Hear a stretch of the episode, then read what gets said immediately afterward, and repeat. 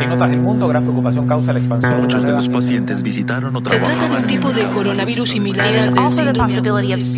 events. Bienvenidos a Coronavirus, lo que tienes que saber, la versión podcast del newsletter de cada tarde de La Tercera, una producción de Crónica Estéreo.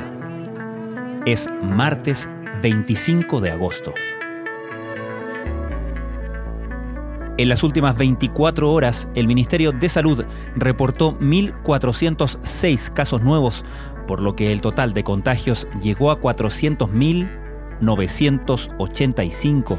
Chile se convirtió así en el décimo país en superar los 400.000 casos, después de Estados Unidos, Brasil, India, Rusia, Sudáfrica, Perú, México, Colombia y España. Por cada millón de habitantes, nuestro país tiene 20.000 casos, la mayor cifra respecto de las naciones antes mencionadas. Sin embargo, en casos activos, Chile tiene el menor número del top 10, 15.564. A su vez, el país registra desde hace varios días menos de 2.000 casos diarios. Por otro lado, el Ejecutivo informó que los diagnosticados con COVID-19 no podrían salir de sus hogares para sufragar en el plebiscito de octubre. No se ve la razón para innovar en levantar esa cuarentena a las personas que tengan COVID. Por lo tanto, ellos no podrían salir de sus hogares, expresó el vocero de gobierno Jaime Belolio. Al mismo tiempo, el presidente del Consejo Directivo del CERVEL, Patricio Santamaría, reconoció que el organismo no conoce los nombres de las personas contagiadas, destacando que lo que sí saben es que tienen prohibición de salir de sus casas y que de hacerlo arriesgan multas e incluso penas aflictivas. Estas son las informaciones que destacamos en la cobertura de la tercera a la crisis del coronavirus. Como todas las alternativas que se han planteado son imperfectas en estas anómalas circunstancias, a solo dos meses del plebiscito, para bajar los riesgos se impone la idea de que los contagiados no vayan a sufragar. Están de acuerdo en el CERVEL, aunque con alcances, en el Consejo Asesor del COVID-19 y en el Gobierno, pero falta que alguien tome la decisión y que la comunique. Con Chile ya son 10 países los que reportan más de 400.000 casos de coronavirus. Los otros 9 son Estados Unidos, Brasil, India, Rusia, Sudáfrica, Perú, México, Colombia y España.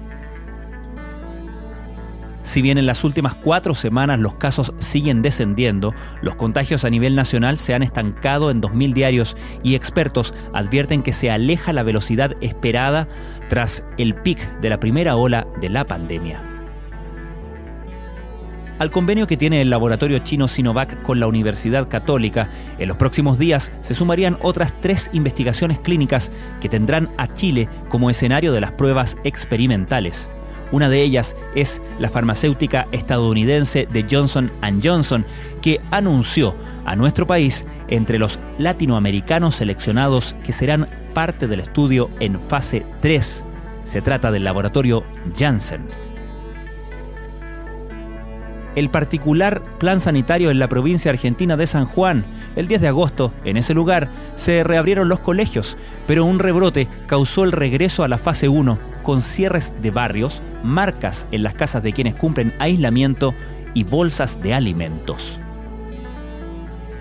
Una serie de dudas marcó el regreso de las clases a distancia para 30 millones de estudiantes mexicanos que desde preescolar a educación media y superior retomaron este lunes sus deberes que quedaron suspendidos desde el 23 de marzo por la pandemia. El programa Aprende en Casa 2 transmitirá por televisión, radio e internet los contenidos obligatorios, lo que pone en jaque a los alumnos de los hogares más pobres y aislados del país. Corea del Sur decretó hoy el cierre de escuelas y el regreso a las clases online en la región metropolitana de la capital Seúl, en su decimosegundo día consecutivo con un aumento de tres dígitos en los nuevos casos de coronavirus. Esto fue Coronavirus, lo que tienes que saber, la versión podcast del newsletter de cada tarde de La Tercera. La redacción es de Alejandro Tapia, la producción de Crónica Estéreo, el podcast diario de La Tercera, que cada mañana de lunes a viernes te entrega un capítulo dedicado en profundidad a un tema de nuestra contingencia. Soy Francisco Aravena, que tengan muy buenas tardes.